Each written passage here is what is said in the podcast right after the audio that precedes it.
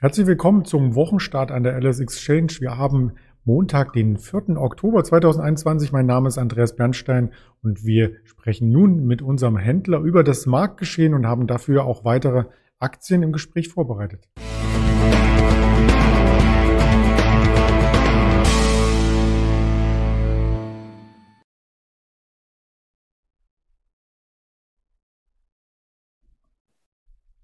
Das Ganze wird sich heute um die Volatilität drehen, denn der Montag ist schon volatil gestartet. Eine Aktie, die im Fokus stand, ist ausgesetzt. Auch auf die kommen wir zu sprechen, Evergrande. Und wir möchten über ein paar Lifestyle-Aktien sprechen, die hier für Furore sorgen. Das Ganze werde ich nicht alleine absolvieren, sondern möchte ich mit dem Roland zusammen besprechen, den ich recht herzlich begrüße. Hallo Roland. Schönen guten Morgen, Andreas. Ja, der DAX hat ja quasi so volatil weitergemacht, wie er am Freitag aufgehört hat und auch an der Unterseite so ein bisschen geknabbert. Die 15.000 wurden noch nicht wieder erreicht heute. Ähm, was bewegt denn quasi die Marktteilnehmer zum Wochenstart? Also heute Morgen waren ja die Vorgaben denkbar schlecht, könnte man meinen. Ähm, Japan war im Minus, Hongkong war im Minus und ähm, die Evergrande ausgesetzt. Ähm, kurioserweise war der Markt aber um 7 Uhr noch gar nicht so viel schwächer. Wir haben da eher äh, so die 15.200 in Angriff genommen.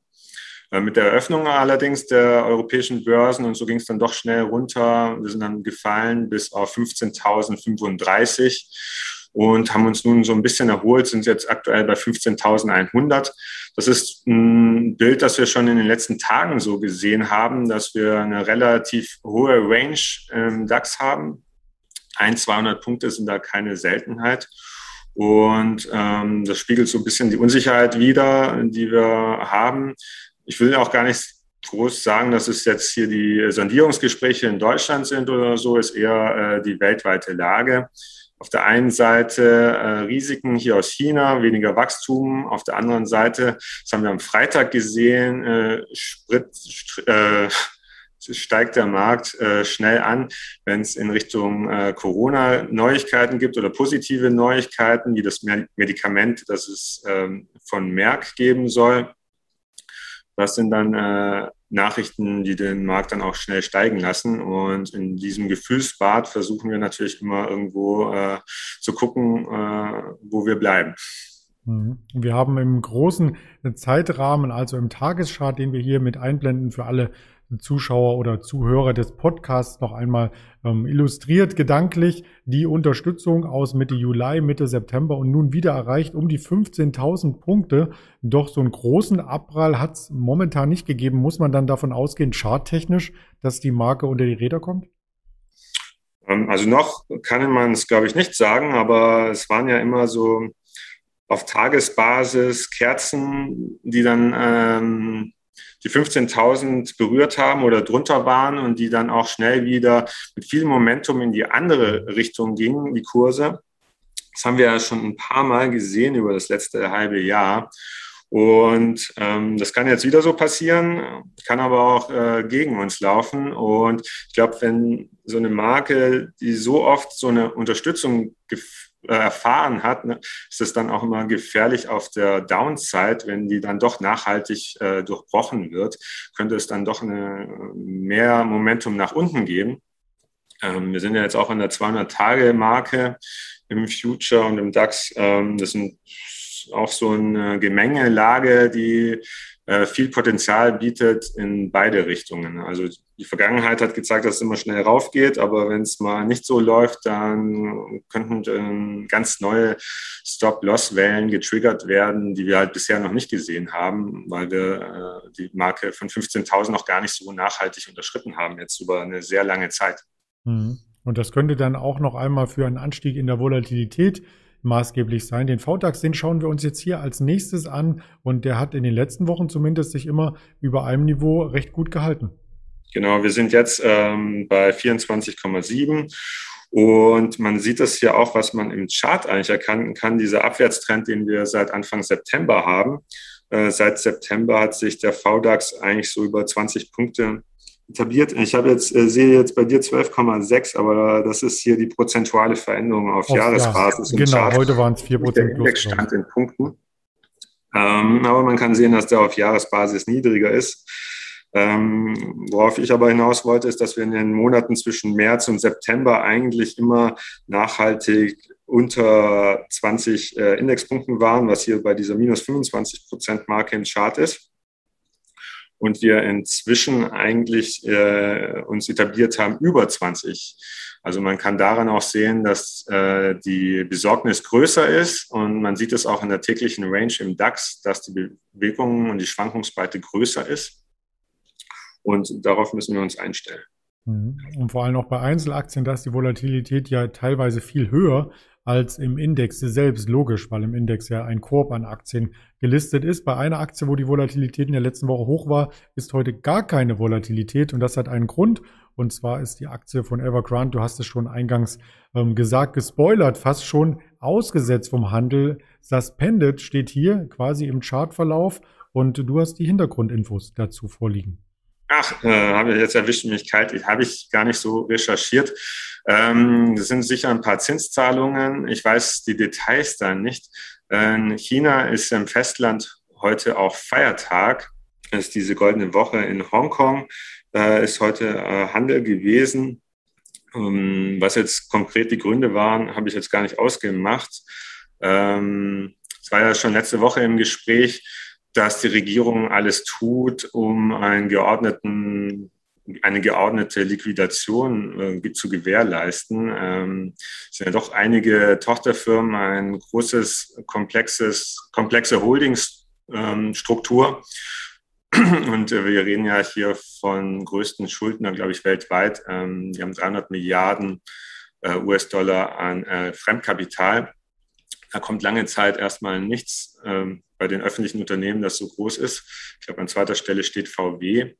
Und ähm, ist natürlich dann äh, gefährlich. Allerdings hat es den Markt heute gar nicht erstmal nicht so stark beeindruckt.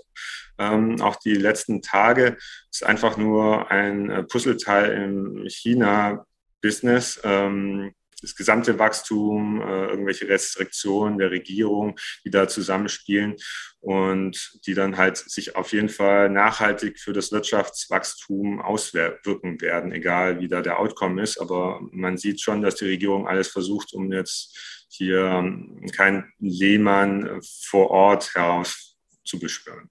Mhm. Ja, kalt erwischt habe ich dich nicht. Das muss ich zurückgeben quasi. Also ähm, da gab es auch nicht viel zu berichten, sondern nur, dass die Aktie vom Handel ausgesetzt ist. Eine größere Anleihe muss bedient werden und das Unternehmen hat selber in der Pressemitteilung nur gesagt, dass es eine große Transaktion ankündigen möchte. Was das jetzt ist, ob das jetzt ein äh, Schuldenschnitt wird, ob das äh, die Insolvenz ist, was wir alle nicht hoffen, oder ob der Staat unter die Arme greift oder ein anderer weißer Ritter um die Ecke kommt. Auch das ist ja denkbar, vielleicht bei dem Volumen nicht so einfach denkbar, aber denkbar. Ähm, ja, mal schauen, was da passiert. Das Ganze stand in der Kailian, im Kailian-Dienst. Das ist ein staatlich, eine staatliche chinesische Zeitung, die Securities Times oder so wird es auch genannt. Aber so viel zu Evergrande. Wir wollen auf den deutschen Markt ähm, blicken. Da gibt es nämlich auch Volatilität, insbesondere bei Adidas. Das ist der DAX-Verlierer und die Aktie steht jetzt auf dem Niveau wieder, wo sie im November letzten Jahres stand. Ja, Adidas wurde heute herabgestuft äh, von der Bank of America. Kursziel sind 245 Euro und wurde auf neutral zurückgestuft. Ist heute äh, mit minus drei Prozent quasi das Schlusslicht im DAX und trägt die rote Laterne. Adidas hat äh, in den letzten Jahren sehr stark von China profitiert. Ähm, sie haben ein gutes Standing, großes Wachstum und äh, produzieren natürlich auch ganz viel in China hat auch zuletzt Nike ja schon berichtet, dass sie ähm, Supply Chain Probleme haben. Äh, Produktion läuft einfach nicht rund. Die Sachen kommen nicht mehr rechtzeitig nach Amerika. Wir haben Containermangel. All diese Stichworte belasten natürlich die Zahlen. Sind ähm, einerseits erstmal ja nur Probleme, die aufgeschoben sind ne, oder man, wenn die sich auflösen. Die Kunden wollen ja immer noch die Sneakers haben. Allerdings, wenn jetzt China der größte Markt ist äh, oder ein sehr wichtiger Markt ist und da das Wachstum nachlässt, kann das natürlich auch irgendwann mal auf die Nachfrage schlagen. Das wissen wir jetzt noch nicht, wie sich das auswirkt. Ähm, aber Fakt ist, dass erstmal die Supply Chain nicht so gut funktioniert, wie sie sollte. Und äh, das sorgt auf jeden Fall dafür, dass es abwärts geht. Ja, und die Aktie ist ja auch ein Lifestyle-Produkt, also nicht nur Kleidung im Sinne von, es soll im Winter schön warm halten oder allgemein gegen äh, Wetter schützen, ähm, sondern man trägt es auch als Lifestyle, so ähnlich wie man andere Produkte als Lifestyle konsumiert. Lifestyle findet man auch auf dem Tisch im Kühlschrank bei verschiedenen Events. Ich habe hier mal Coca-Cola abgebildet, weil das als Lifestyle-Marke natürlich für viele ein Begriff ist. Und wenn wir zu dieser Aktie schauen, so ist das Corona ähm, hoch oder vor Corona das Hoch noch nicht wieder erreicht, obwohl die Pandemie schon vorbei ist. Da klemmt es auch noch ein bisschen, oder?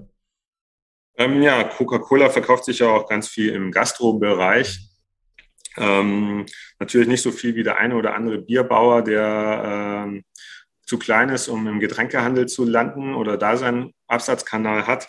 Ähm, jetzt Coca-Cola ist auch abhängig ähm, von äh, Trends, was jetzt so angeht, äh, wie viel Zucker oder trinke ich, konsumiere ich oder welche Ersatzprodukte gibt es. Und da versuchen Coca-Cola und Pepsi eigentlich schon äh, von dem ungesunden Image zurückzukommen. Aber ich glaube, Coca-Cola ist, bei Pepsi ist die normale Limonade mit Zucker wahrscheinlich immer noch die Cash-Cow. Mhm. Allerdings kommt Pepsi jetzt morgen mit Zahlen, da werden wir sicher mehr erfahren. Ähm, Aktie ist heute relativ unverändert. Ähm, für morgen werden erwartet 1,7 US-Dollar pro Aktie. Das ist ungefähr ähm, so viel wie im Vorquartal und leicht mehr als im Vorjahr.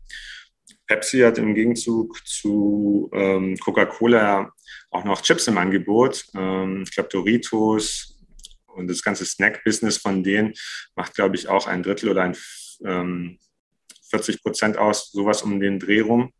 Ähm, das ist was, äh, was Coca-Cola so ein bisschen äh, oder von Pepsi äh, äh lernen kann. Oder, ja, ähm, wie soll ich sagen, absetzt. Mhm. Pepsi mehr in dem äh, Snack-Business drin ist. Und hat sich eigentlich im letzten Jahr so entwickelt wie der Gesamtmarkt, allerdings deutlich äh, besser als so eine Unilever, die in den Quartalszahlen gesagt haben, dass sie halt auch an Preissteigerungen bei den Rohstoffen zu kämpfen haben. Und da wird halt morgen spannend zu hören, was Pepsi dazu sagt, ob die diese Preissteigerung weitergeben können oder nicht. Da solche, Sach solche Werte eigentlich, die Package Goods, die Sachen im Supermarkt für den täglichen Gebrauch verkaufen, ja eigentlich ein Inflationsschutz sein sollten, um, da die leichter die Preise weitergeben können was wir jetzt bei Unilever oder so nicht gesehen haben, weil die die Preise nicht entsprechend weitergeben konnten, die sie für Rohstoffe zahlen müssten. Also mhm. Beispiel Palmöl oder ist deutlich gestiegen im letzten Jahr und das drückt dann auf die Margen. Auch Energie natürlich. Heute Morgen hatten wir im Livestream über Erdgas gesprochen und Erdöl und letzten Endes müssen ja die Kartoffelchips auch irgendwie geröstet werden in heißem Fett. Das muss auch angeheizt werden. Also da gibt's mehrere Dinge, die man hier beachten muss. Beachten sollte man heute auch noch die Wirtschaftszahlen am Nachmittag. Nachdem jetzt gleich das Sendix Investorenvertrauen veröffentlicht wird aus der EU, haben wir noch zwei Daten am Nachmittag vorliegen. 1545 den ISM-Index aus dem New Yorker Raum und 16 Uhr die Werkaufträge aus den USA und das Ganze unter dem Tag auch immer wieder angereichert mit News auf Facebook, auf Instagram, auf Twitter, auf YouTube selbstverständlich das Video und die Hörvarianten gibt es bei Spotify, Apple Podcast und dieser. Ganz lieben Dank, Roland, für deine Expertise und dann wünsche ich eine spannende Handelswoche. Sehr gern, ich habe zu danken. Tschüss, Andreas. Tschüss.